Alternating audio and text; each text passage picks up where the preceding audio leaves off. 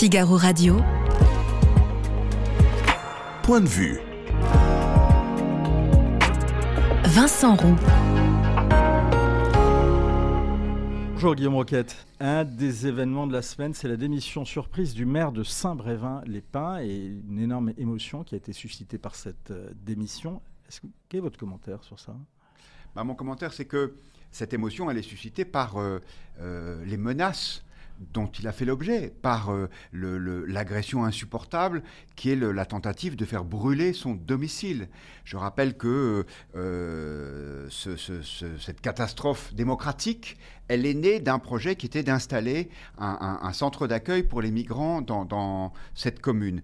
Et euh, il me semble que cette succession d'événements montre que notre système ne fonctionne pas correctement, c'est-à-dire qu'il est normal qu'il y ait débat sur euh, l'installation d'un centre de migrants, ou plutôt il est anormal qu'il n'y ait pas eu de débat. C'est-à-dire que l'instruction arrive de Paris et que euh, on ne demande pas leur avis aux habitants, il n'y a pas de référendum, il n'y a pas de débat à l'Assemblée sur euh, cette initiative, et du coup, le système court-circuite et ce qui est inacceptable, parce qu'en aucun cas ça ne peut être euh, toléré, c'est la violence qui prend le dessus. Je pense que c'est aussi le reflet d'une forme de- de- de- d'incapacité de, gérer de façon raisonnable et rationnelle ce sujet si essentiel qu'est l'immigration. Ça n'est pas un hasard si je crois que c'est la sixième fois que le gouvernement change d'avis pour savoir si oui ou non il y aura une, loi sur le sujet. Alors, ben, je vais aller justement à la fin de. C'était la dernière question que je voulais vous poser, mais c'est pas grave, on va la poser maintenant parce que vous abordez le sujet. Euh, vous posez la question euh, à la fin de votre édito, c'est pour ça, mais est-ce qu'on peut encore maîtriser les flux migratoires? Oui, je pense qu'on le peut. Je pense qu'on le peut parce qu'il y a des pays euh, qui y parviennent. Euh, je prendrai Pas l'exemple. l'Italie, le- apparemment. Non, pas, pas l'Italie, parce que d'abord, évidemment, en fonction de la géographie des pays, c'est plus ou moins difficile. Mm. Mais euh, regardez un pays comme la Hongrie, ils maîtrisent leur flux migratoire. Alors évidemment, ils ont pris des décisions radicales, ils ont construit des murs pour se défendre.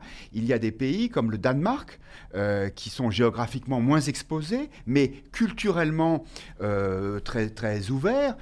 Ce sont des sociodémocrates qui sont au pouvoir, mais euh, ils prennent des mesures euh, qui sont efficaces. Il y a quelques semaines, vous vous en souvenez peut-être, le Figaro Magazine avait euh, commandé à la Fondapol un- un- une sorte de benchmark, comme on dit en, en- en bon français, des politiques migratoires des différents pays Dans européens. Plusieurs pays européens. Sur tous les sujets, Hmm. nous étions les moins fermes, les moins rigoureux. Donc il ne faut pas s'étonner de ce qui se passe aujourd'hui. Euh, alors justement, c'est intéressant de vous entendre euh, faire un comparatif avec les pays étrangers, parce que vous en faites un autre dans votre édito euh, cette semaine. Vous revenez sur les manifestations, les revendications, et vous ironisez en citant Sylvain Tesson, euh, la France, euh, dit euh, l'écrivain explorateur, est un paradis peuplé de gens qui se croient en enfer. D'accord, mais j'avais envie de vous poser des questions en, en- en vous entendant ironiser, en vous lisant plus exactement, Guillaume. Vous avez vu les chiffres de l'inflation? Oui, j'ai vu les chiffres de l'inflation. L'inflation euh, générale en 2022, c'est 5%. Mm. J'ai aussi vu les chiffres du pouvoir d'achat des ménages, plus 0,2%. Il n'y a pas un pays au monde qui a eu un accompagnement social aussi généreux, je pense au chèque énergie, je pense au, au- au contrôle des prix d'un certain nombre de matières premières, que la France. C'est-à-dire que euh, le- les Français ne se rendent pas Les compte Français sont in- ingrats avec l'État mama. oui, c'est ça. Ils sont ingrats et surtout ils sont aveuglés par euh, leur, euh, le, le- le- le bruit ambiant. Euh, et plutôt, on n'est pas aveuglé par un bruit, on va dire par le, décor ambiant, où euh, ils sont rendus sourds par ce discours totalement euh, catastrophiste qui est celui de l'extrême gauche, quand euh, Jean-Luc Mélenchon dit que l'État nous vole deux ans de notre vie, comme si la France c'était germinal et où, comme si le fait de devoir travailler plus longtemps, je mets de côté quelques métiers difficiles, c'était forcément une punition, comme si le- le- l'espérance de vie en France n'était pas l'une des meilleures d'Europe, comme si le pouvoir d'achat des retraités en France n'était pas l'un de ceux qui étaient le mieux protégés. Je ne dis pas que tout va bien, je trouve qu'il y a une différence entre la, la représentation collective de la situation sociale en France et sa réalité. Vous ironisez sur Mélenchon et sa phrase La cinquième République est agonisante. Vous la trouvez en bonne santé? Je la trouve, euh, euh, je trouve qu'elle n'est que le reflet d'un- problème qui n'est pas. Moi, je pense que, pour faire court, le- le- les- les- il y a une angoisse sociale qui n'a pas lieu d'être et une angoisse sociétale qui n'est pas exprimée ou qui n'est pas consciente. Et que les institutions soient ce qu'elles sont ou qu'elles soient d'autres, ça ne changerait rien. Angoisse sociale, angoisse sociétale, on va y revenir. Vous en appelez à la presse étrangère, justement, donc, euh, pour Mhm. plaider contre euh, ce pessimisme et ce discours pessimiste ambiant que- euh, que qui vient de la gauche, selon vous. euh, mais appeler à la presse étrangère, c'est c'est- c'est parole d'évangile? Non, mais c'est très intéressant souvent de, de- de s'éloigner un petit peu, euh, de faire un pas de côté pour euh, de, sortir de la boîte, comme disent là encore les, les anglo-saxons, pour avoir une appréciation plus juste de la situation. Je trouvais intéressant que, sans se concerter, deux journaux britanniques de sensibilité aussi différente que le Guardian, qui est, qui est centre-gauche, et The Economist, qui est un journal très libéral, disent, mais regardez, avec les mêmes arguments. Je vais vous prendre un seul exemple. Qu'est-ce que c'est le baromètre social euh, de presque de toute éternité de la France? C'est le niveau du chômage. Jamais le chômage n'a été aussi bas et jamais les Français n'ont été aussi pessimistes. Je ne dis pas que tout va bien, euh, je ne suis pas un, un docteur, tant mieux. Je dis simplement que euh, je pense qu'il y a une erreur d'appréciation. Nous nous laissons emporter par notre propre euh, euh, inclination à la, à la désespérance. Oui, mais ça, c'est toujours un espèce de discours. Les Français sont râleurs, sont fra- ronchons. Bon, effectivement, le, citer Sylvain Tesson, mais euh, il n'y a aucune raison d'être d'être pessimiste? Si, mais encore une fois, les, les raisons d'être pessimiste, à mon avis, ne sont pas des raisons sociales. Ce sont des raisons presque existentielles. Donc, euh, je, je le dis aussi dans mon, dans mon éditorial, euh, il y a des raisons d'être inquiet pour l'avenir, parce qu'effectivement, dans une- un pays dans lequel les services publics se dégradent à ce point, un pays dans lequel euh, la dette augmente dans telle proportion, un pays dans lequel on n'est pas capable de, de maîtriser les flux migratoires, oui, ça c'est un pays qui doit nous inquiéter. Mais c'est pour ça qu'il faudrait manifester dans la rue, Ouais. pas pour la retraite, de, de la réforme de la retraite que tous les autres pays d'Europe ont fait. Vous pensez comme Nicole, c'est distribuer des chèques à, à tout va euh, pour tout n'est pas une solution. L'assistanat coûte très cher aux pauvres contribuables qui restent. Oui, parce qu'encore une fois, euh, les, les- les chiffres sont implacables. Il n'y a pas un pays occidental qui dépense autant pour, euh, pour le social que la France. Alors vous avez une objection, celle de Claudius, elle vient de tomber, qui nous dit mais deux ans de plus à l'usine devant la chaîne, ça référence à la- à- au report de l'âge de départ à la retraite, cela se compte en heures de souffrance. Monsieur Alors, Roquette, dit Oui, alors euh, d'abord, moi je ne suis pas ouvrier, donc euh, je me garderai bien de donner des leçons. Simplement, euh, j'ai été longtemps journaliste économique, donc des usines, j'en ai vérifié quelques-unes. Sur les chaînes, moi j'ai surtout vu des robots. Donc, bien sûr, il y, a des, il y a des opérateurs qui ont des métiers difficiles. À mon avis, c'est d'ailleurs plus dans la logistique que dans l'industrie. Parce que l'industrie fait de gros efforts, à la fois en organisation du travail et en rémunération. Et donc, je pense que ce- ce- cette vision de, de- de l'ouvrier qui serait comme ça. Euh, Germinalienne. voilà, je pense qu'elle est aujourd'hui décalée, qu'elle n'est plus en accord avec la réalité. L'usine n'est pas la mine, c'est ce que vous nous dites. Euh, comment remédier, puisque vous en parlez, à la dégradation des services publics? Bon, est-ce que j'ai trois heures? Euh, Je pense que Vous êtes suffisamment concis et percutant, mon cher Guillaume, Je pour pense nous donner que. quelques Alors, je dirais de deux choses. D'abord, le problème premier, c'est le statut. Une organisation dans, laquelle vous ne pouvez pas récompenser les meilleurs et sanctionner les mauvais est une organisation qui est euh, conditionnée à la bonne volonté des agents et malheureusement, ça n'est pas efficient, on le sait. Deuxième point, une organisation qui est dirigée de Paris, alors même que nous sommes dans un pays de 67 millions d'habitants, ça n'est pas possible. Donc il faut Pardon, un, Guillaume, mais on a essayé la décentralisation. Non, on l'a pas essayé. On a, le millef- on a recueilli le mille. J'ai lu le Figaro Magazine, hein, et Agnès Verdier-Molinier, et le, mi- le millefeuille ter- territorial, oui, c'est l'explosion de la corruption locale. euh, Alors, on va, donc on, va passer à, à la rubrique cuisine. Qu'est-ce que c'est que le millefeuille? C'est, c'est une succession d'épaisseurs. Donc, c'est-à-dire qu'on a rajouté des niveaux, mais sans en enlever. hmm. Donc, euh, ça ne peut pas fonctionner. Je, moi, je suis plutôt par, euh, euh, culture euh, personnelle euh, jacobin, en tout cas pour ce qui est de l'organisation du pays. Pour le, reste des idées, on pourrait en discuter. Mais je vois que ça ne marche pas. Donc euh, je pense que, euh, euh, par exemple, l'éducation nationale, c'est très clair. Pourquoi est-ce que le privé marche un peu mieux que le public? Ben Parce qu'il y a un peu plus d'autonomie. C'est aussi simple. Faut pas forcément décentraliser, mais enfin autonomiser. Oui, mais décentraliser aussi. Je pense qu'il faut, il faut avoir des, des, comptes à rendre et que quand, un, quand, un, quand un, un, élu local doit rendre des comptes sur le fonctionnement de, de, de son école ou d'un ou hôpital, je pense qu'il serait beaucoup plus beaucoup plus impliqué. Il pourrait faire des arbitrages financiers. Pourquoi vous êtes autant alarmé par le niveau de la dette? Euh, Est-ce qu'une croissance forte ne suffirait pas à l'éponger? Je ne parle même pas de, l'épargne mm. des Français. On dit 3 000 à 6 000 milliards d'euros, donc soit le niveau de la dette, soit même le double. Alors vous avez, vous avez raison. Un, les Français sont riches. Deux, le fisc marche bien. Vous savez, il y a deux administrations qui fonctionnent dans notre pays. C'est le fisc et l'armée. Mm. Donc euh, euh, ça rassure nos créanciers qui se disent, le jour où ce sera vraiment compliqué, on, pas pourra, mais enfin on, pourra, euh, on pourra toujours augmenter les impôts. Je, ça m'inquiète parce que je, je, me dis que cette situation est tellement inédite quel est un risque objectif pour être tout à fait honnête, je suis beaucoup moins affirmatif que je, l'étais.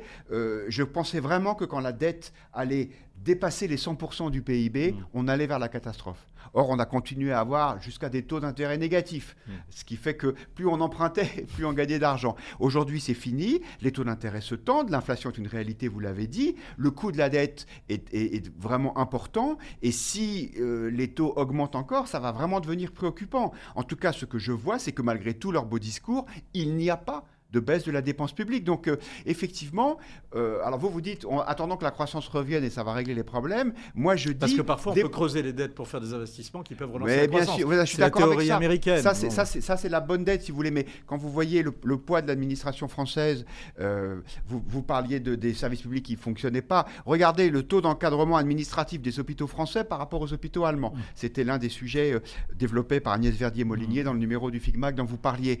ça, par exemple, c'est, c'est une piste d'économie. Mais on sait que comme il y a le statut, euh, on n'a pas de, souplesse dans la gestion des ressources humaines. Donc euh, je pense, pour en revenir à cette dette, que c'est quand même une espèce de, de, de oui, de, risque qui est latent. Encore une fois, c'est pour ça que euh, on n'en fait plus des, les gros titres, mais je pense que c'est un, c'est un risque qui demeure. C'est ma dernière question, euh, Guillaume. Il y a un enjeu dont vous ne parlez pas, et pourtant euh, dont parle notre prochain invité, Patrick Buisson, euh, c'est l'enjeu démographique.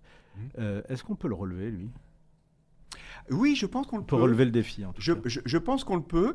Euh, euh, c'est intéressant de voir qu'il y a des pays qui ont mis en œuvre des, des, politiques démographiques, euh, des politiques natalistes volontaristes. Ben, on parlait de la Hongrie, c'est un exemple.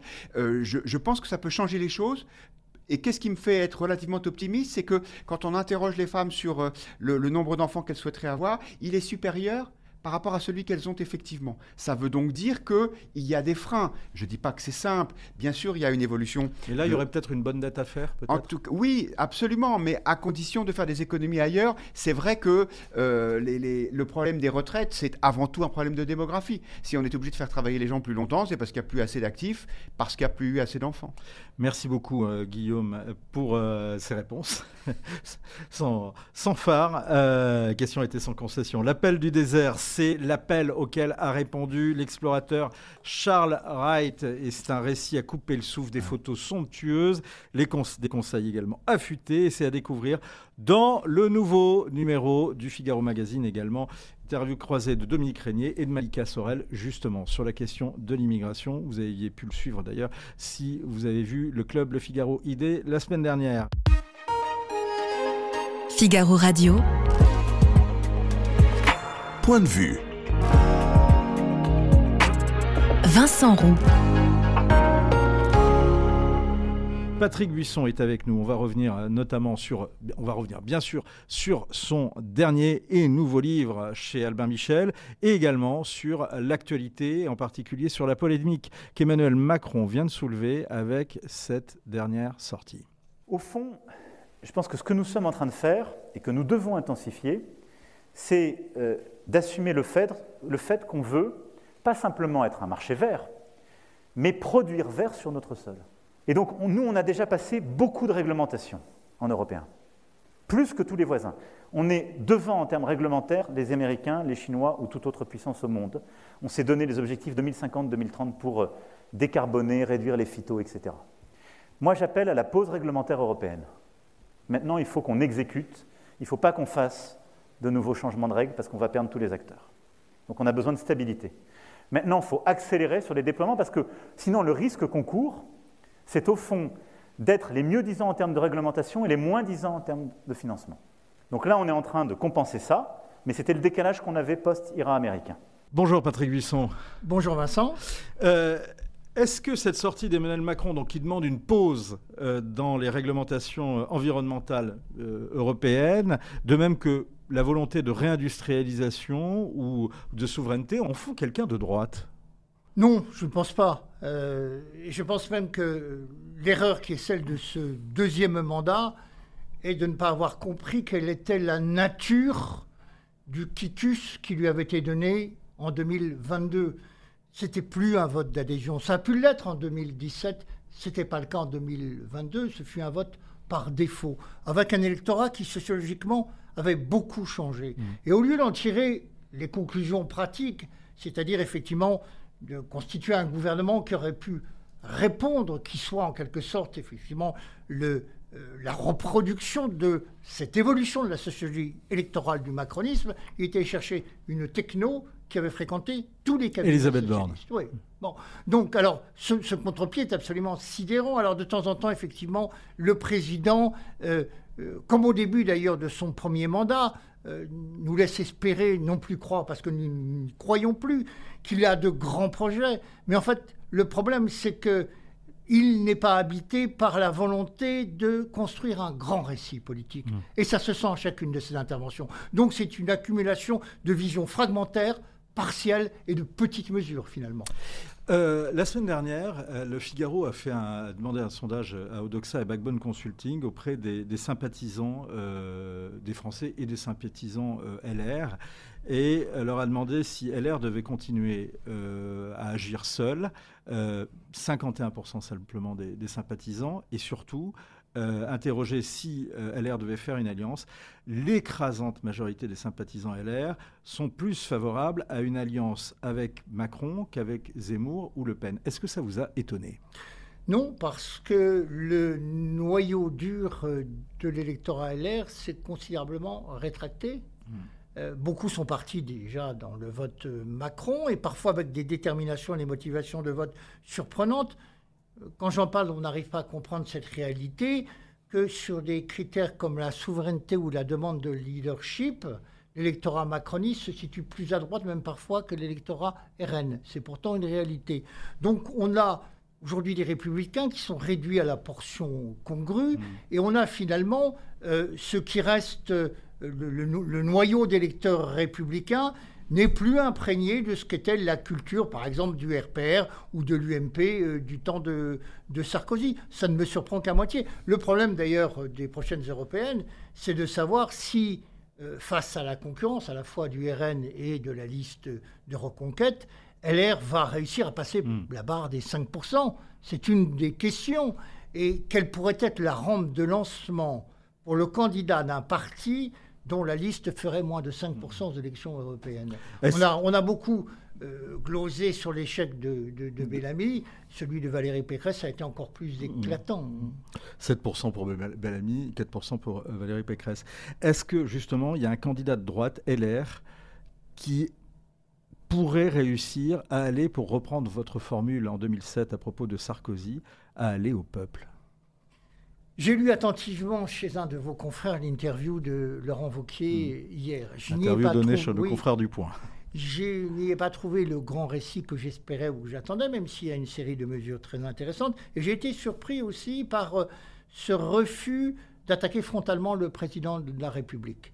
Euh, il a bien compris, mais d'ailleurs les chiffres sont là, que l'enjeu de la prochaine présidentielle, ce sont les 10 millions d'électeurs de Macron qui seront orphelins. Euh, ce qu'il ne veut pas voir, semble-t-il, et pourtant l'étude du CEBIPOF, qui fait autorité, 8000, un échantillon de 8000 personnes euh, interrogées, montre qu'il y a une très grande droitisation de cet électorat. Donc, de l'électorat macroniste. Hein. De l'électorat macroniste. Et comme il n'y a plus d'adhésion à la personne de Macron, il n'y aura, à mon avis, aucun inconvénient à être critique à l'égard des deux mandats d'Emmanuel Macron. Alors que pour en assumer l'héritage, il y aura pléthore de candidats, d'Édouard Philippe à, Darmanin. Donc on peut récupérer une partie de l'électorat de Macron en critiquant Macron, c'est ce que vous dites? Oui, oui. Oui, euh, euh, Vauquier n'est pas dans la position qui était celle de Sarkozy vis-à-vis de Chirac, par exemple. Il est à l'extérieur, il est dans l'opposition. Il n'y a plus d'adhésion macroniste comme il, il en a encore plus faire la rupture qu'incarner Sarkozy à l'époque. Voilà. Et, et, il ne l'assume pas. Ça m'a surpris. Ça vous a vraiment surpris? Oui. Euh, vous disiez tout à l'heure qu'une partie de l'électorat de Macron était sur les questions de souveraineté plus à droite que l'électorat de, Marine Le Pen. Comment expliquez-vous qu'il euh, qu'il se soit d'ailleurs porté alors dès lors sur Emmanuel Macron? Eh bien, tout simplement, pour des raisons très simples, on a dit, c'est très schématique, mais c'est vrai, Emmanuel Macron a réussi avec la crise des Gilets jaunes à incarner ce qu'on appelle le, parti de l'ordre, hmm. ce qu'il a tenté de faire à l'occasion du débat également sur, la réforme, des retraites, euh, avec euh, moins de succès qu'en 2019. Et face euh, à une candidate qui, euh, euh, dont, le nom est évocateur de chaos économique. Marine Le Pen. Marine Le Pen. d'explosion des banlieues et surtout le problème du Rassemblement national. Ce n'est pas tant la radicalité. On a vu que la radicalité n'avait pas pénalisé Éric Zemmour auprès de l'électorat conservateur des quartiers euh, où se concentrait l'électorat des CSP+. Les mm. meilleurs scores de Zemmour se font dans le 8e, dans le 16e, à Neuilly, à, Neuilly, à, Versailles, par exemple. Eh bien, le handicap pour le Rassemblement national, euh, ce n'est pas la radicalité, c'est le manque de crédibilité politique. Il n'y a pas d'équipe de gouvernement autour de Marine Le Pen. Et le procès en incompétence qui lui est fait est finalement ce qui est le plus déstabilisateur pour le Rassemblement national. Pourtant, il y a quand même pas mal de ralliements d'énarques, de, de, hauts fonctionnaires euh, autour de, bah, écoutez, euh, beaucoup moins que du temps du Front National. Souvenez-vous quelle était la direction du Front National dans les années 90. Tous venaient soit du RPR, soit de l'UMP. Ils étaient ou polytechniciens ou énarques. On a encore les noms en tête, les Maigret, les Le Gallou, les Blo et compagnie. Hein, c'est euh, une question du, Figaro cette semaine. Euh, je reviens justement euh, à, LR. Faut-il, comme le veut David Lisnard, des, primaires à droite? Non, les primaires sont une machine à, perdre dans la mesure où elles organisent et elles valorisent les, les oppositions ou les contradictions internes du mouvement. les primaires, finalement, ce n'est que la traduction de la carence essentielle d'un mouvement qui se voulait de tradition gaulliste, donc bonapartiste, mm. c'est l'absence de chef et de leadership.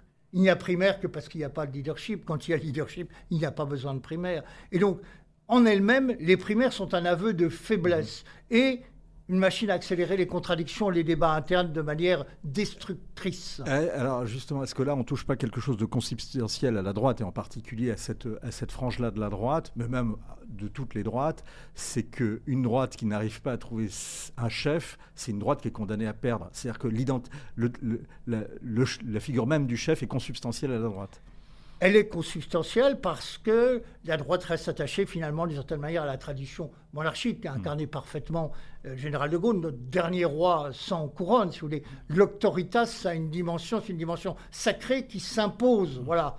Euh, elle n'est pas le produit du suffrage.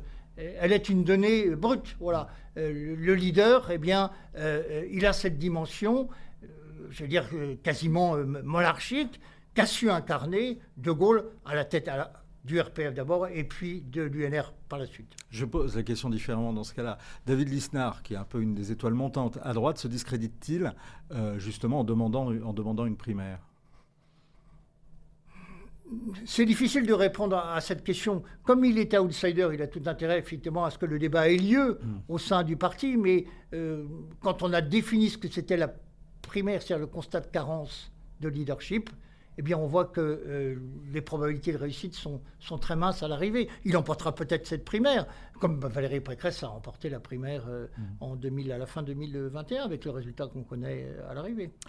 Euh, je reviens à ce que vous disiez, parce que c'est toujours intéressant de vous entendre, parce qu'on apprend toujours des choses et on est parfois surpris, mais sur cette, justement cette frange électorat macroniste qui est euh, euh, plus souveraine, plus souverainiste que Marine Le Pen elle-même.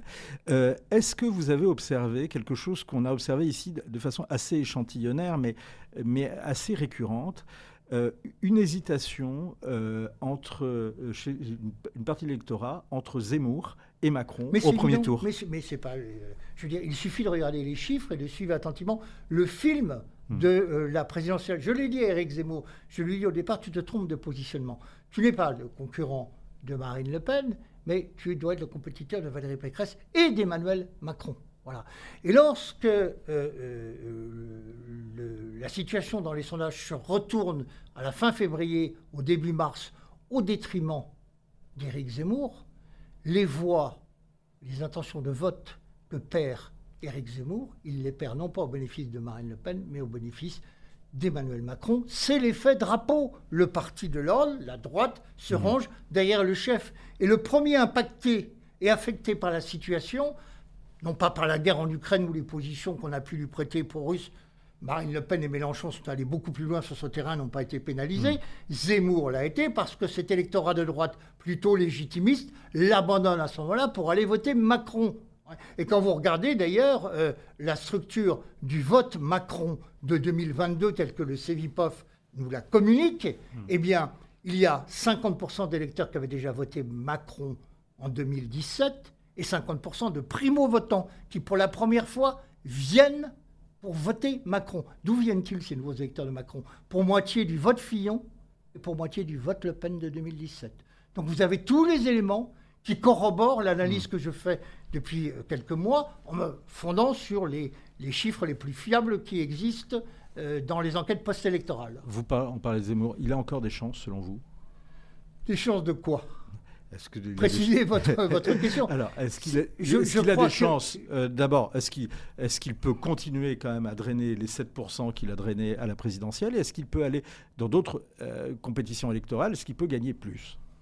Bien, écoutez, euh, je, je crois qu'Éric Zemmour a, a- a procédé à, à un virage stratégique, qu'il effectivement se positionne sur le terrain des Républicains, de LR, et non plus en concurrence avec Marine Le Pen. Donc pour lui, le challenge est simple. Est-ce que sa liste, la liste qu'il conduira ou que conduira Marion Maréchal, arrive devant ou derrière la liste des Républicains aux élections européennes? Le rapport de force qui sortira de cette élection, eh bien, sera la jauge des ambitions de ce jeune parti qui est Reconquête. Euh, soit il dépasse les 5, voire les 10%, et ils sont devant la liste LR, auquel cas le rapport de force sera évalué en sa faveur, et évidemment, il va à ce moment-là euh, euh, s'installer dans la vie politique, ou ce n'est pas le cas, et effectivement, euh, les européennes seront le champ du signe de, de Reconquête. Une question d'actualité. On en parlait tout à l'heure avec euh, Guillaume Roquette. C'est la question de cette fête semaine. C'est la démission du maire de, de Saint-Brévin-les-Pins. Est-ce que les opposants au projet d'accueil des migrants ne sont pas allés trop loin, bien trop loin? Cher Vincent Roux, moi je poserai la question différemment. On fait de cette, euh, de cette affaire, l'incendie de la maison du maire, une affaire nationale. Des députés interviennent, y compris au Parlement européen, pour dénoncer quelques agités euh, dont on ignore d'ailleurs l'identité. Euh, Viendrait-il de l'extrême droite comme c'est possible ou peut-être même probable Ça ne changerait rien. Avez-vous vu, pareil, protestation, tohu-bohu, après l'incendie de la mairie de Bordeaux lors des manifestations, la mairie, là, c'est pas la maison du maire, hein, des manifestations contre la réforme des retraites. La gauche est toujours solidaire de l'extrême gauche, toujours. Elle condamne du bout des lèvres, parce qu'ils partagent, gauche et extrême gauche, le même projet, changer l'homme. C'est la même philosophie. Donc il n'y a jamais de condamnation de la violence d'extrême gauche, ou alors on l'explique par la colère des manifestants, comme si les jeunes bourgeois des Antifa ou des Black Blocs de 20 ans ou 22 ans étaient intéressés par le problème euh, des retraites. Moi je crois qu'il s'agit là d'un- d'une scénarisation destinée à masquer quelque chose de beaucoup plus important, c'est le climat de violence qu'installe en ce moment dans ce pays la France insoumise, plus que Jean-Luc Mélenchon, en agitant la symbolique révolutionnaire à tout propos.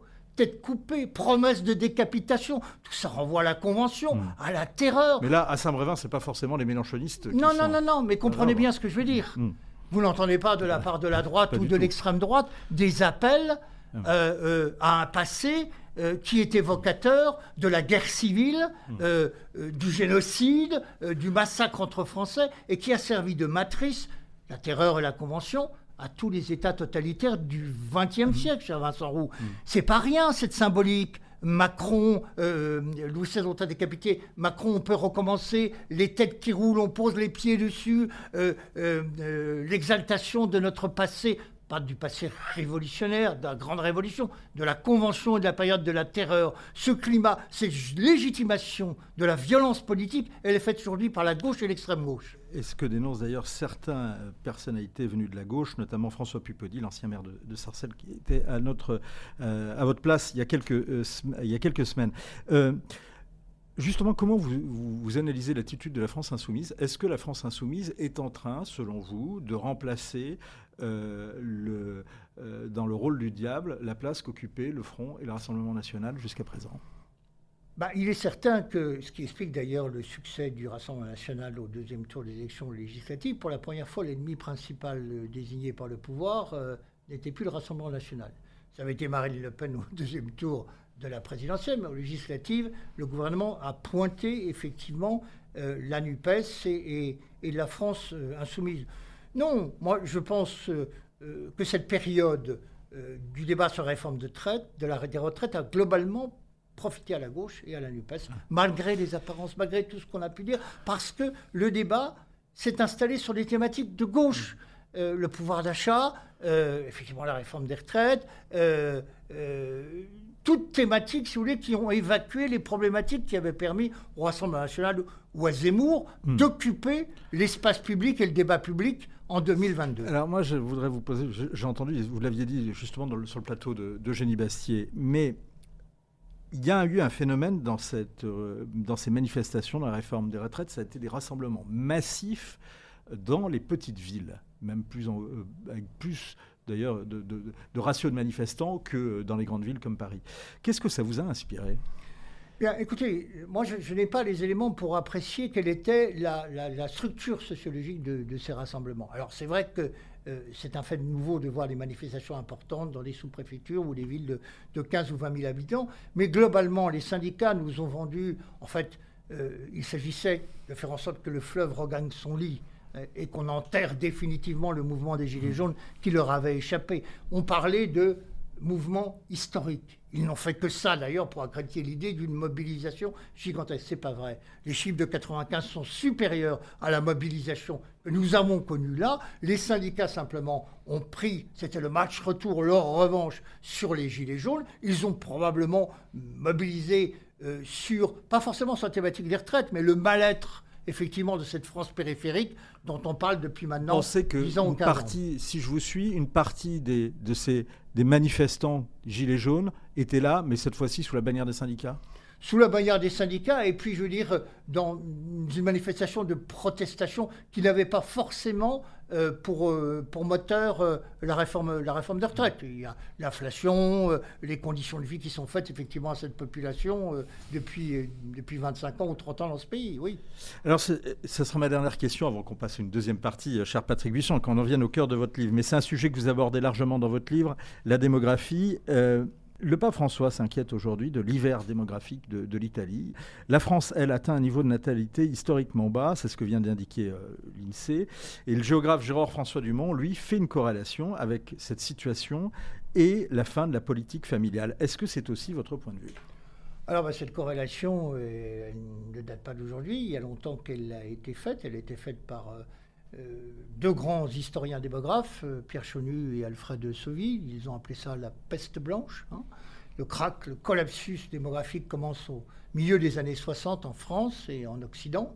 Euh, il faudrait pouvoir parler, et on va le faire peut-être dans la deuxième partie, de ce qu'a été la politique familiale et comprendre ce qui s'est passé depuis 20 ou 30 ans pour savoir que si gouverner, c'est prévoir selon la formule qu'on prête à tiers, aucun des gouvernements qui sont succédés depuis 40 ans n'ont prévu.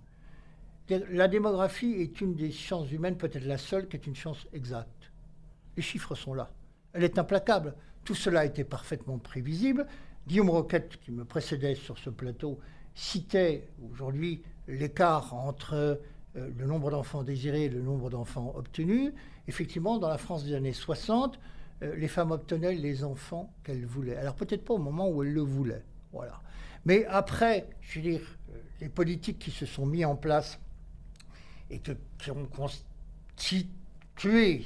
ce qu'on peut appeler une société contraceptive, c'est-à-dire l'utilisation d'une contraception de masse, l'écart entre le nombre d'enfants désirés et le nombre d'enfants obtenus n'a cessé de croître. Il est passé de 2,5 pour les enfants désirés à 1,8 pour les enfants obtenus. Je, je vous repose. C'est un phénomène qui dure maintenant depuis 75, depuis 40 ans, Mm. et qui ne fait que s'accentuer. Mais je vous repose ma question.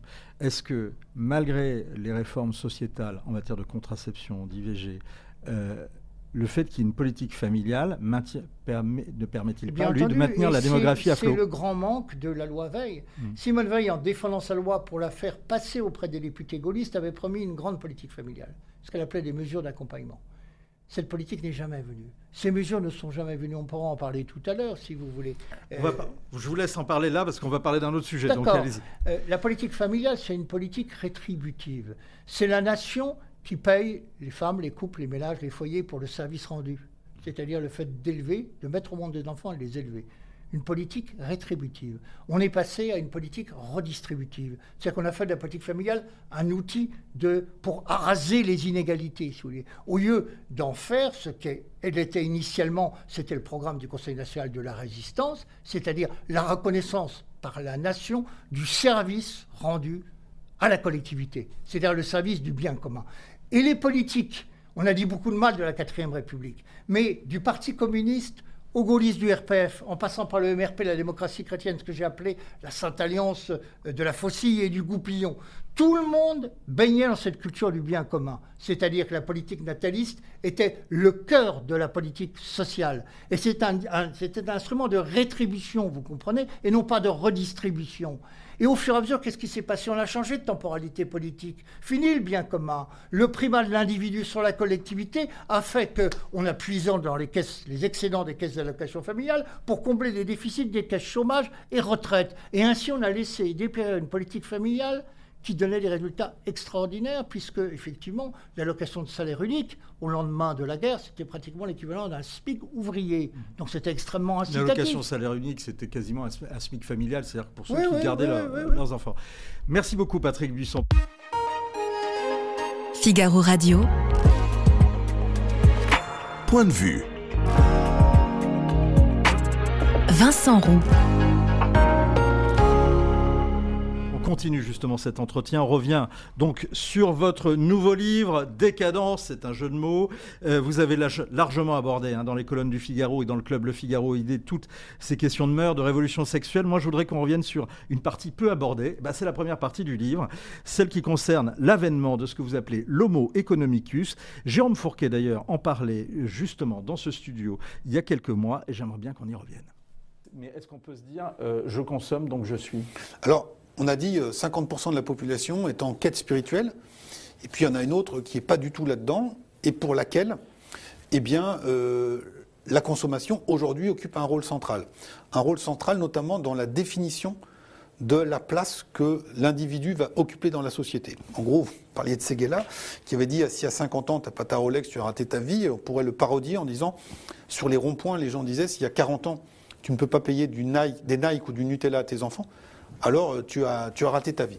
Et donc aujourd'hui, la consommation, plus qu'avant encore, encore une fois, eh bien, est euh, pour toute une partie de la population un accomplissement et aussi un élément statutaire qui va définir encore une fois la place que vous occupez. Donc c'est pour ça que ces questions sur le pouvoir d'achat, c'est pas uniquement de remplir le frigo, c'est aussi est-ce que je peux cocher un certain nombre de cases, fréquenter tel ou tel lieu ou telle ou telle enseigne qui vont signifier que je suis à la grande table de la classe moyenne, que je fais partie du jeu, ou au contraire, est-ce que je suis en voie de déclassement? Et pour moi, c'est euh, le terreau psychologique qui a prévalu au déclenchement de la crise des Gilets jaunes. C'est-à-dire, c'est, comme disait Nicolas Sarkozy, la France qui se lève tôt, qui avait le sentiment d'avoir rempli sa part du contrat, qui travaillait, mais qui n'arrivait plus à suivre la cadence de la consommation et se sentait du, du coup déclassé.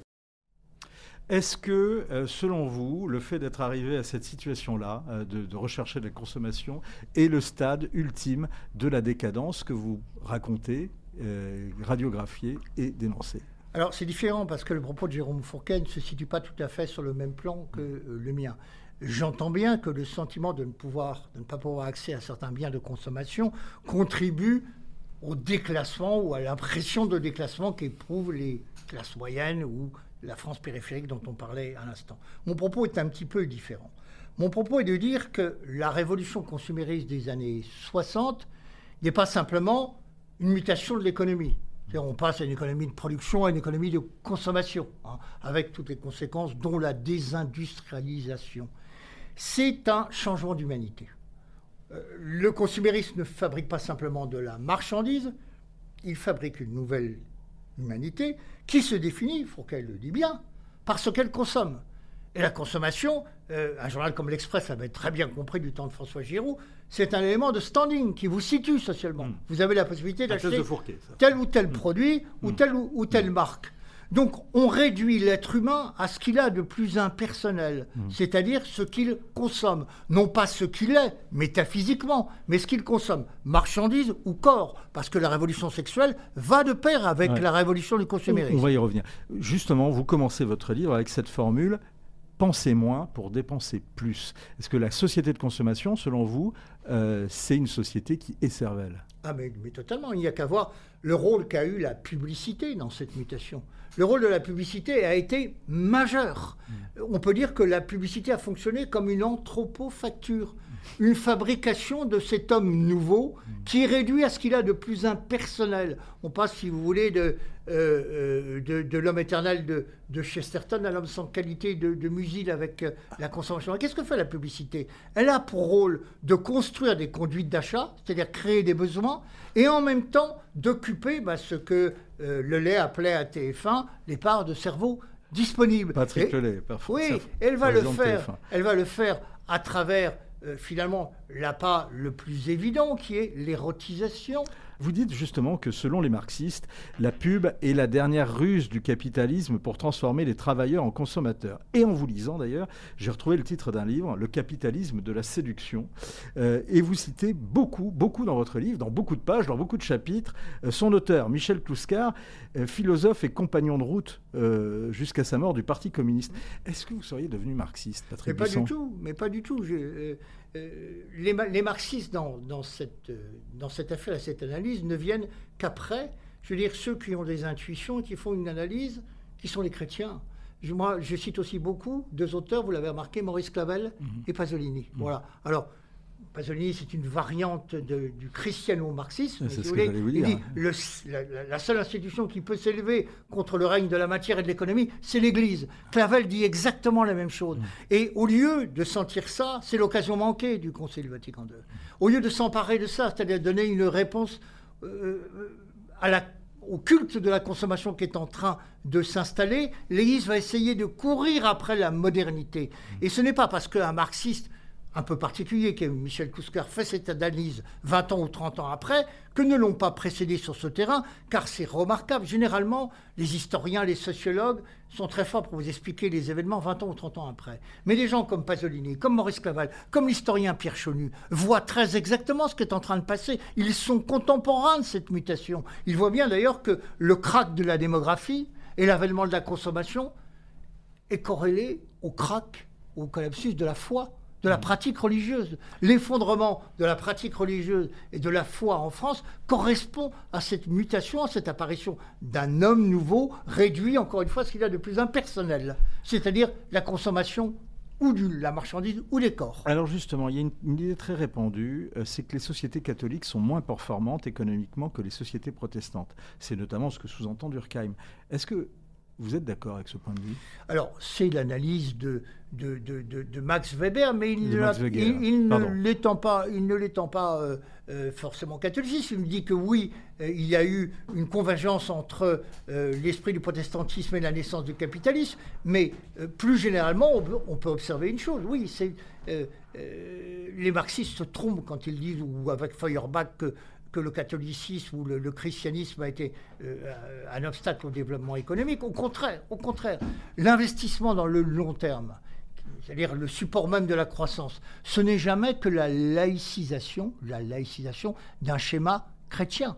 C'est-à-dire c'est le report de la satisfaction. De même que l'Église catholique vous explique que euh, vous aurez une autre vie, à condition évidemment euh, de se comporter de telle ou telle manière et de suivre euh, les observances du catholicisme pendant la vie terrestre, cette notion de report de la satisfaction, c'est-à-dire de moteur de la croissance, de satisfaction différée qui est au cœur du capitalisme productif, le premier capitalisme, pas le capitalisme Oui, financier, la question que elle est chrétienne. Elle est chrétienne. Est-ce qu'il peut y avoir un, ca- un capitalisme conciliable avec les vertus du catholicisme, Mais bien en sûr, mais particulier bien sûr, ce premier capitaliste productif l'était, dans la mesure, encore une fois, il s'agissait de une éthique et une anthropologie chrétienne, c'est-à-dire la notion de sacrifice et de report de la satisfaction. C'est le propre même de la notion d'investissement. On accepte de se priver d'un bien ou d'une jouissance immédiate pour un bénéfice euh, ultérieur. Est-ce que justement aujourd'hui, bon, il y a eu euh, des mesures dans les années 2000,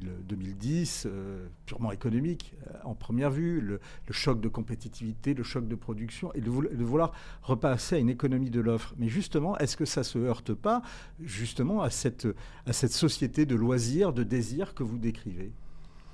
Ah, Mais, euh, alors évidemment que c'est une des mutations euh, essentielles qui s'est produite durant, euh, durant ces, ces- ces- ces 15 années et nous en subissons aujourd'hui, je veux dire, c'est le prolongement de ces ruptures anthropologiques. Et ce que vous disiez, la différence entre le capitalisme de la production qui reposait sur une éthique chrétienne et le capitalisme financiarisé qui ne connaît que la compulsivité de l'aller-retour spéculatif, ce, que les Américains appellent le capitalisme impatient. C'est nous sommes, nous sommes passés de ce type d'économie qui a prévalu jusque dans les années 70 au règne de la financiarisation qui correspondent à une mutation anthropologique que je décris dans des cadences et qui n'en est que le prolongement.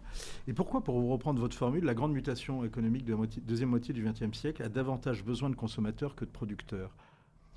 Ben, elle a besoin de plus de consommateurs que de, de- de- de producteurs parce que la- l'amélioration du pouvoir d'achat, la demande de bien-être que, que suscite la création de besoins, que suscite la révolution euh, consumériste, fait que euh, le marché national euh, est capable, non seulement est capable, mais demande à absorber de plus en plus de produits. Et ce choix, le choix que nous allons faire dans les années 90, c'est un débat que nous connaissons tous, il a été de délocaliser la production et de se concentrer sur une économie de la consommation. Mais ce qu'on a fait, et Fourquet le disait à l'instant, c'est faire corréler le statut social avec euh, le niveau de consommation. À partir de ce moment-là, les gens se positionnaient socialement en fonction de la consommation, qui devenait l'objectif numéro un de la, société, et non plus la production telle que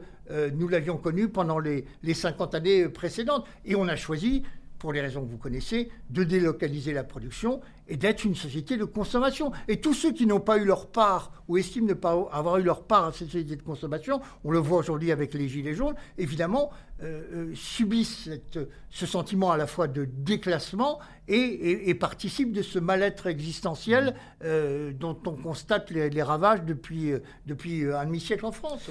Dans cette désindustrialisation aussi, Patrick Buisson, il y a eu une volonté en particulier des élites françaises, et en particulier des élites qui venaient de cet univers de la production, de, de Polytechnique notamment. Je pense à Serge Turuc qui a euh, théorisé euh, euh, la France sans usine. Est-ce que, à quoi, de, de quoi cette, ce- cette volonté de désindustrialisation de la part de ces élites économiques était le nom Également d'une volonté de jouir de, de la rentabilité ou de, de suivre un peu ce qui se faisait ailleurs? Ah bah, je pense que le premier critère déterminant, c'est effectivement la recherche de la rentabilité et de la reconstitution euh, des marges. Ça, c'était- c'est évident.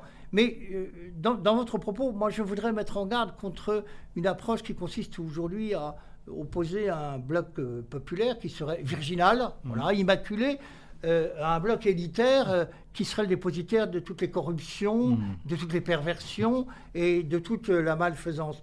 Euh, les peuples ont les élites qu'ils méritent. Et l'étymologie Donc du vous mot êtes en train de mérite, me dire que le peuple, lui aussi, est consumériste et, les- est coupable les- des les- élites qu'il a. Les, les élites qu'il mérite, et l'étymologie du mot mérite, c'est être à la mesure de. euh, Vous voyez, euh, ce schéma me paraît beaucoup trop simplificateur. En 1948, vous voyez, en 48, euh, Bernanos, qui s'adressait directement au général de Gaulle, disait oui, il faut réformer l'État, c'est important, mais je crois que le plus important, c'est de voir que la société est en train de se dissoudre. Et pour refaire la France, il faudrait d'abord refaire des Français. Voyez-vous, c'est un bon de Berlindos en 1948. Donc, on ne peut pas dissocier, je veux dire, la critique euh, de euh, certains travers euh, que nous connaissons, que l'on impute aux élites, d'un changement d'humanité dont je parlais tout à l'heure. Quand je parlais de rupture anthropologique, c'est le peuple français a changé. Ses mentalités, sa mentalité a changé. Son comportement, ses habitus. L'ancien régime des mœurs a été balayé. Vous êtes très, très dur à l'égard de, la génération Salut les copains et du rock'n'roll. C'est la mienne, c'est la mienne. Donc, euh, je suis Vous n'êtes pas très rock pourtant. Je la connais bien. Vous n'êtes pas très rock pourtant. Mais non, je ne suis pas rock du tout. Et le grand mystère pour moi, voyez-vous, c'est que le général de Gaulle qui a défié l'impérium américain à ce moment-là, est sorti de l'OTAN, euh, a lancé à la face du monde, effectivement, euh, euh, et il avait raison de ce point de vue, cette parole libératrice qui consistait à dire extrayons-nous de ce conflit des deux blocs, les intérêts de la France sont au-delà ou au-dessus des intérêts des deux blocs. Eh bien, le général de Gaulle, qui a si efficacement combattu l'impérium américain, parce que c'était un homme de l'ancien régime, si j'ose dire, n'a pas su voir la révolution culturelle du rock and roll. Le rock, c'est l'incubateur d'une conscience générationnelle et c'est l'incubateur d'une culture monde et d'une culture américaine. Et De Gaulle, qui ne parlait que d'exception française, ne voit pas quelle est la révolution du transistor, le marché jeune qui est en train précisément euh, d'être parfaitement perméable à cette pénétration. Et cette euh, déculturation se produit au moment où le chef de l'État lance ce défi à l'impérium américain. C'est un, des grands paradoxes de la période. Euh, que reste-t-il de cette société? Enfin, est-ce qu'il y a eu du positif? Ça sera ma dernière question, une réponse courte, Patrick Buisson. Est-ce qu'il y a eu du positif dans ces révolutions? Alors, le, positif, c'est celui qui apporte le progrès technique. Personne ne discute euh, euh, ce que... Euh, le problème, c'est que, on le sait maintenant, le progrès est toujours receleur de son contraire. C'est-à-dire que le progrès s'accompagne d'un anti-progrès.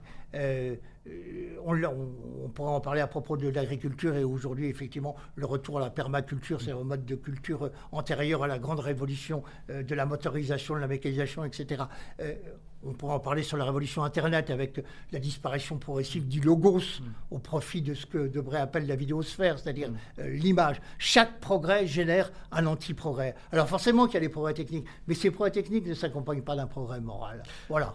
Décadence, on n'est pas forcément d'accord avec euh, ce qu'on peut lire, on peut même parfois être choqué, en tout cas on est souvent surpris et c'est ce qui fait, comme d'habitude, l'intérêt euh, de ce livre, des livres de Patrick Dusson et de ce livre absolument passionnant.